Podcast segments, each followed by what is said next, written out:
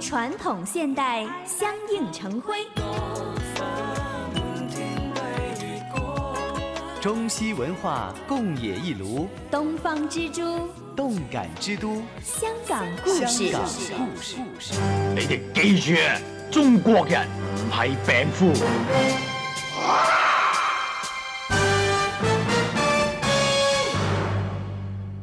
欢迎来到香港故事节目时间。节目当中，雨波非常高兴请来香港中国旅游杂志副总编辑陈一年一哥，你好。你好，大家好。上一集香港故事呢，就说到了香港的春天艺伎啊，那香港的文化产业，电影是其中一个很重要的部分。那么这一集呢，我们就延伸开去讲一讲，对于香港电影史，甚至是世界电影史上面都影响巨大的一位功夫人物。哎呀，那就是啊，没人不知道的李小龙，Bruce Lee 啊，哎，可以说在，呃，香港电影进入世界前列之前啊，李小龙起了非常重要的一个开拓作用，啊，他使到，哎，香港的电影啊走向亚洲。走向世界。呃，有人说呢，李小龙呢已经都成为了一门学问了哈。嗯李小龙是要特别去呃探寻、去探索的一门学科。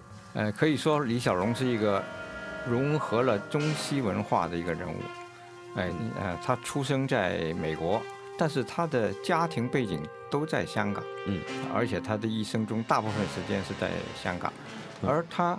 呃，开始向呃世界扬名的时候呢，就是在美国那一段时间，哎，呃，这个还是得讲一讲他的这一生啊，就是一个很传奇的一生啊。李小龙呢是在四零年啊，一九四零年十一月二十七日，在美国出生的，啊，但是他的父母呢是香港人，嗯，哎，呃，为什么会到美国去呢？因为当时啊，他的父亲。啊，李海泉是粤剧的名伶，是一个很有名的丑生。呃，当时带着呃他的母亲啊，李小龙的母亲一起到美国三藩市唐人街去演出粤剧。嗯，呃，就在那个时候啊，那一段时间啊，李小龙就出生了，而出生在啊华人开的医院——东华医院。哦，当时在美国的呃三藩市哈也有对啊啊东华医院，我们以前讲过啊，香港的东华医院啊，然后呢就跟着父母又回到香港啊，在香港的九龙，主要在九龙一带生活。嗯，哎，呃，李小龙的家境还是很富裕，他的母亲啊又是富商何甘棠的女儿啊，她的家境本来是很富裕的，但是呢，因为她生活的一个环境呢，在九龙啊。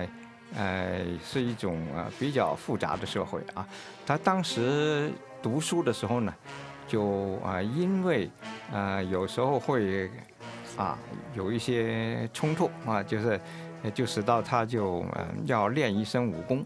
嗯哦，那个时候小时候他就喜喜欢打架。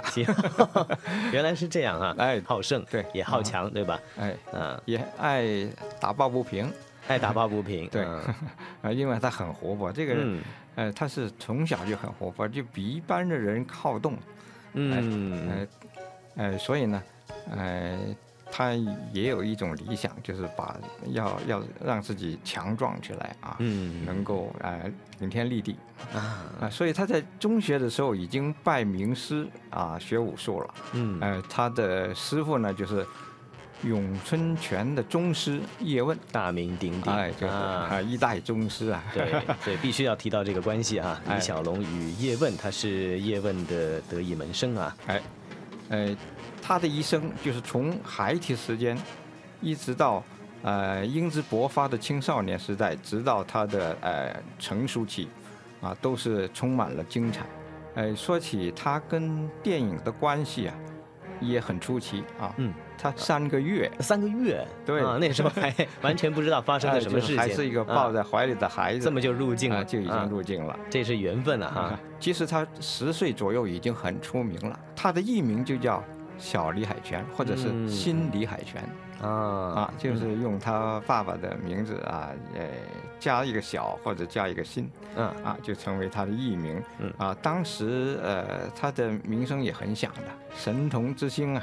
嗯，哎，后来呢，呃，到了十八岁他就漂洋过海到美国去读书了啊，嗯大学学的是哲学。哦，你现在看李小龙写的书啊，他也出了不少的著作嗯啊，看到他的哲学思想，是一个很有头脑的人，不是一个九九五夫啊，不是那么简单、啊。嗯呃，很多的五星啊，呃，达不到他这个高度啊，所以呢，他是把武术哲学化的人啊，这么一个说法啊。当时来讲，青年的时候呢，他其实在美国他演了很多的电视剧，嗯从电视剧我都有印象啊，看在这个香港的电视台有。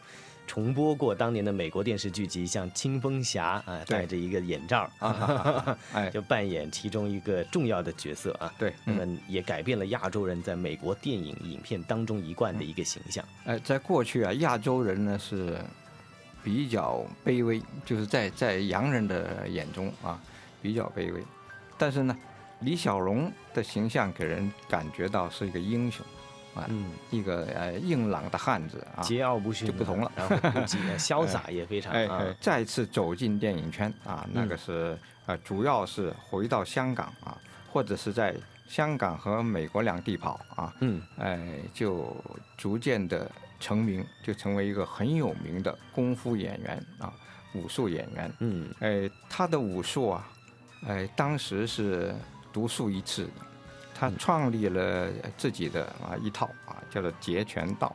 的招式呢是哎一般人也很难学的，特别快，特别快啊，嗯在电影上的表现呢是很有活力的啊，嗯，非常迅猛，对。还有伴随着他的那种高昂的啸叫声啊，啊，对 他就让人家听起来很精神呐、有声有色。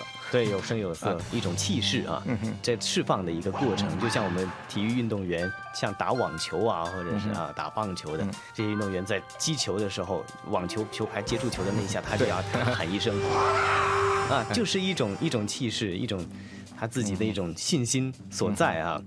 呃，不过呢，呃，大家觉得蛮可惜的，就是说李小龙当时哈、正在事业巅峰之际哈、就度过他短暂的一生。嗯啊，但是他这个一生啊，可以说比所有人呃的都精彩啊，就是这种这种啊这么短暂的时间啊，呃，建立这样的形象，而且给人家留下这么深刻的记忆，嗯。那是很不容易的，很不简单的。三十二岁哈，本来正是一个打天下的一个最巅峰的时刻，但是他在巅峰的时刻呢，却是离开了我们。